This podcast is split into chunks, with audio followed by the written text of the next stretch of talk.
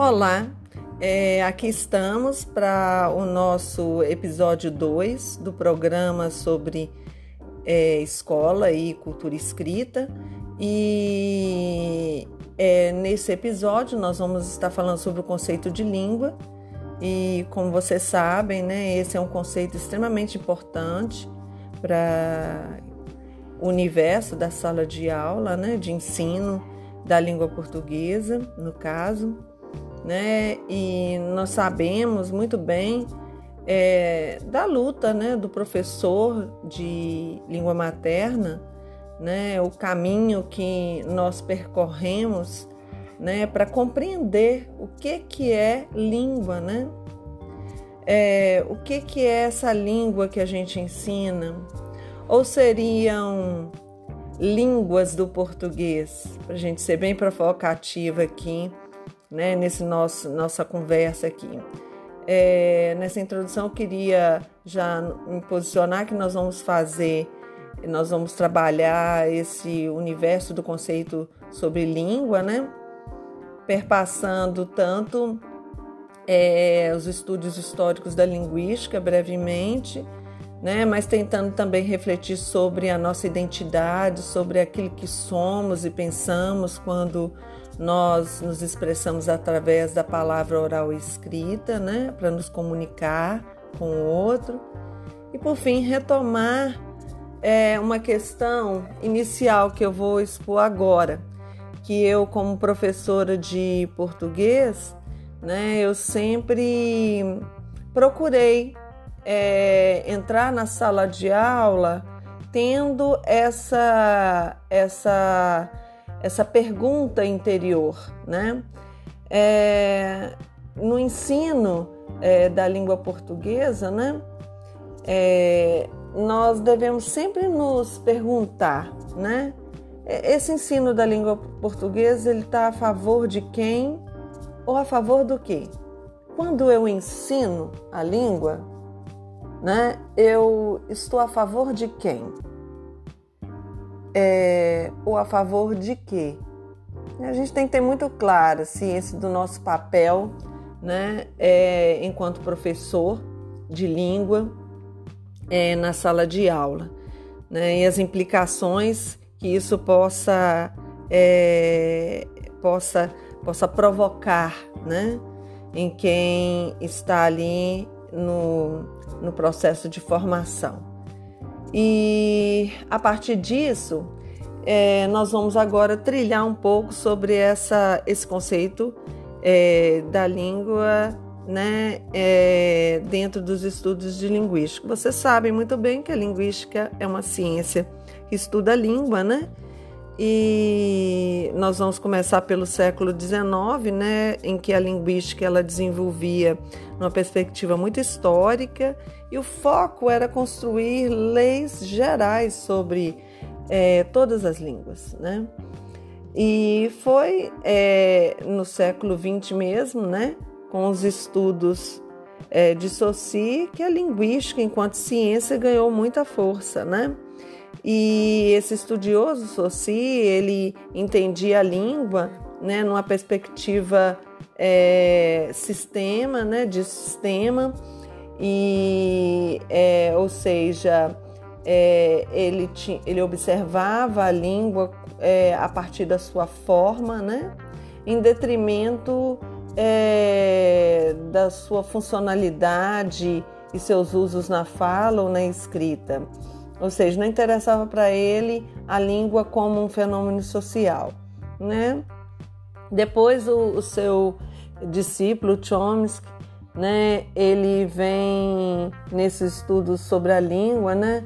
É, perceber que a linguagem é uma faculdade mental inata, né? É, geneticamente transmitida pela espécie, né? É, e se Saussure ele analisava né, é, a língua é, na sua unidade menor, né, os, é, no seu item lexical ou, sinta, ou sintagma em si, né, é, Chomsky ele consegue é, ampliar essa visão né, é, até a estrutura sintagmática da frase, né?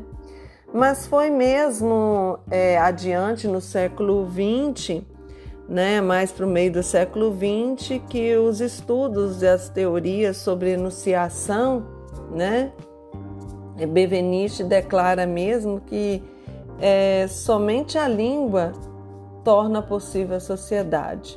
Então, é com os estudos da teoria de enunciação né, que é, nós podemos entender que a língua, não, não nessa perspectiva mais é, formal, né, é, mas numa, ignorando seu aspecto social. Né, a teoria de enunciação ela vem nos trazer é, a figura do locutor, né? É, que se propõe como sujeito dessa, é, dessa, desse ato de linguagem, né? Bakhtin mesmo ele fala que o enunciado ele é determinado pela situação social imediata, né? E isso quer dizer o quê? Que o, é, o sujeito, né? A língua, ela acontece né, tendo em vista a relação do sujeito é, dentro de um, um, dado momento histórico, né, num contexto social dado, né, aí sim nós podemos falar sobre, é, sobre língua, né, As, aí sim nós podemos falar sobre a funcionalidade né, disso na prática de comunicação, né? Então, é, é o Bakhtin ele vem é, trazer à tona e ressaltar, né, ou realçar é, o sujeito né, discursivo, aquele que se apresenta é, num ato de, é, de interlocução né, clara e é, mostrando ali a, e reconhecendo ali né, a, a sua fala numa perspectiva é, discursiva mesmo. Né? Então, a gente, a gente pode perceber, e nós vamos é, na nossa caminhada aqui é, em relação ao histórico sobre o conceito de língua, né, dentro dos estudos linguísticos, até esse ponto, porque esse ponto já nos faz pensar que os estudos linguísticos eles é, influenciaram, né, é, claramente duas tendências marcantes, né, é, de prática de ensino da língua portuguesa, né, de estudo da língua de um modo geral e especialmente a língua portuguesa, né, que é a nossa língua oficial, né, é, no Brasil. E aí a gente pode perceber claramente que as duas tendências né, é, que os estudos linguísticos influenciaram, é, tendências é, de práticas pedagógicas né, no ensino da língua, uma é a tendência centrada na língua como um sistema em potencial, um conjunto de regras, né? É, é, que está vinculado a condições de realização, né? Ou seja, é, é um ensino voltado para uma língua padrão, né? Centrado na norma culta, né? É, que dita o que é certo, o que é errado, né? Em termos de linguagem e estimula sempre, estimulando sempre uma, uma prática de língua artificial, né? E uma segunda tendência, que é uma tendência é, que considera a língua como uma atividade de interação social. Então, é, é, isso implica em perceber ah, os interlocutores né, em situações concretas de enunciação para poder realizar e aprender é, os usos e as funções da, da língua, né, para se comunicar melhor, né?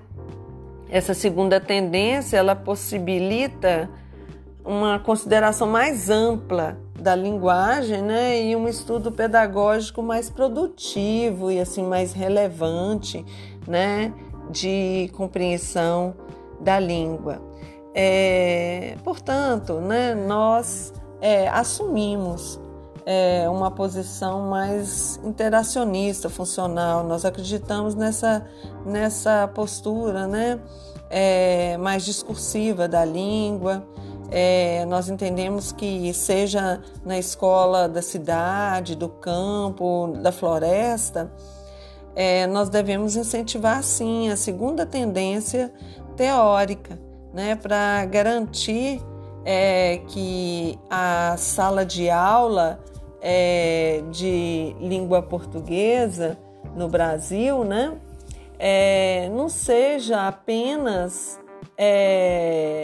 é, de um português, né? mas que possibilite o aluno observar as variações é, dessa língua, os múltiplos usos desta língua, né? e até considerar que a nossa sala de aula está presente, né? É, nós estamos falando de um país continental, né?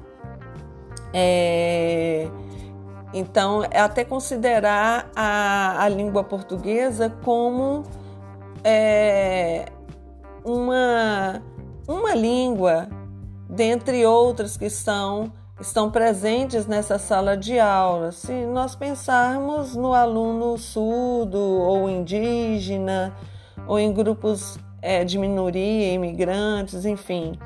Né? Então nós temos também pensar nessa sala de aula bilíngue, né? do bilinguismo.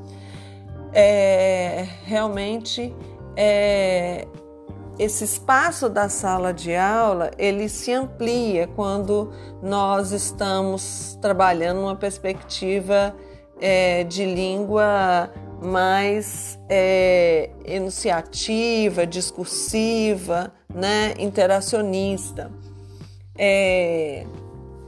Entretanto, a gente sabe que no chão da escola, né, no plano real da sala de aula de português, é, as coisas não têm caminhado muito é, nessa segunda tendência aí de ensino da língua, né? Infelizmente não, né? O que prevalece é uma língua do dominador, né? De quem detém o poder de decisão do país e essa é uma aprendizagem imposta, né? Então, os grupos minoritários que a gente falou agora, né? indígenas, surdos e outros grupos de menos favorecidos, eles, é, eles, eles precisam de aprender o português do grupo social mais favorecido e o, o contrário não acontece, né? Não há necessidade é, de, é, do mais favorecido aprender a linguagem ou a língua dessas outras desses outros grupos sociais, né, menos favorecidos. Dessa forma, o ensino do português ele contribui para quê? Para manutenção de uma posição subalterna, né? Que o índio e essas outras minorias eles ocupam na sociedade em que a gente vive. Né? E isso nos faz lembrar de uma reflexão que o Bourdieu faz sobre língua. Né? Ele fala é, que a língua é apropriada como parte de um mercado linguístico em forma de capital econômico, né? em que prevalece né, a, a variação ou a língua do mais favorecido. Então, é, nesse contexto de desigualdade social, né, que está dentro da sala de aula de português, fica evidente né, que bilinguismo, é, variação linguística, só existe né, o bilinguismo para a minoria, é, para os, as as classes ou os grupos minoritários, né? Eles precisam de aprender a língua de prestígio para poderem galgar né, possibilidades e espaços na nossa sociedade. Da mesma forma, né, os grupos que estão em espaços é, menos favorecidos na nossa sociedade é que precisam aprender o português culto para poder é, poderem é, ter possibilidades de status e uma condição melhor de vida na sociedade brasileira. Então, diante disso, né, é, eu já partindo para o nosso fechamento aqui da nossa conversa, é, é, nós acreditamos muito na transformação dessa, dessa situação né, de sala de aula é, a partir de uma pedagogia emancipatória, né? ou seja, do ensino crítico da língua. Né? É, nós entendemos que o movimento de potencialização do aluno para lidar com as várias possibilidades de construção da língua, ou mesmo é, potencialização para aprender uma outra língua, né? É, seja é, é, como primeira ou segunda língua, né? Isso ofereça a esse aluno a instrumentalização necessária para ele atuar nos diversos espaços de uso da língua com competência, para realizar e enfrentar os mais variados usos né, é, dessa língua se manifesta através de quê? Através de gêneros textuais ligados, linkados a suportes de texto, né? Que estão presentes aí na sociedade para além dos muros da escola, né? Então, nós estamos aqui pregando e estimulando, né, que nós possamos, é, retomando já a nossa questão inicial, né? É, eu ensino a língua, é, a, a, língua, né? A língua do português, é, a favor de quem ou é, a favor do que, né? Eu creio que a gente tem que ser a favor é, da democracia, né? Eu creio que a gente precisa de ensinar a língua numa perspectiva é, não hegemônica, né? opressora, mas realmente de, de dar acesso, né? de entender não como um, é, uma língua ou uma variação dessa língua como algo, é, como algo assim de grande valor, né, de mais valor do que de outros. Assim nós não vamos chegar a ponto algum. Né? O nosso aluno ele tem que aprender é, a lidar com todas as variações e em suportes e gêneros diferentes, né? para que ele realmente é, alcance é, é, novos espaços, ele consiga se comunicar na sociedade em que ele vive. Né? E aí sim, é, o que a gente fizer dentro da escola, dentro da nossa sala de português, vai fazer total sentido e significação para a formação desse aluno. Então, gente, é isso que é só para a gente pensar um pouco, né? E tentar buscar é, novos, mais estudos, né? Ler mais, tem muita coisa boa sobre esses assuntos aí e que eu acho que a gente precisa de estar tá estudando, né, para poder adentrar o espaço da sala de aula mais consciente do nosso papel. É, eu queria já fazer só uma, uma é, prévia do que a gente vai ver no próximo episódio, o episódio 3, né? A partir desse conceito de língua que a gente traz, a gente vai estar vendo a materialização dessa língua através dos gêneros textuais e suportes. Então, esse vai ser o nosso assunto do episódio 3, combinado? Eu encontro vocês então, eu espero vocês, né, para o nosso próximo episódio. Até mais.